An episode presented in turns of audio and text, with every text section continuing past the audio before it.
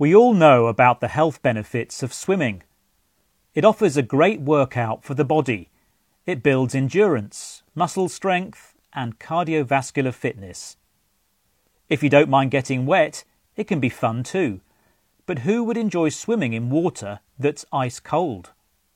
Well, many people are taking the plunge based on evidence that it can actually be good for us.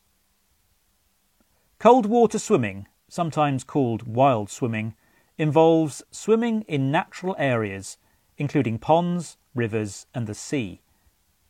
Jumping in gives a short, sharp shock to the body, but many participants say they get used to it. A cold dip might wake you up, but researchers found it can have much bigger benefits than that for your body and mind. As well as being good exercise, spending time outdoors and by water improves well being. There is much evidence, mostly anecdotal, that suggests cold water swimming has cured certain health conditions. One man who suffered constant pain after surgery claimed he was cured by taking a plunge in cold open water.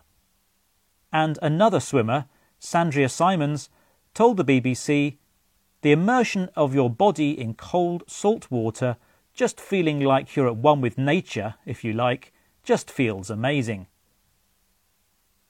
But what is it that people are gaining from this chilly experience? Doctors say getting into cold water evokes a stress response, but the more you do it, your reaction to stress is reduced. It's also thought to have a strong anti inflammatory effect. But there are bigger benefits to this stress reducing exercise.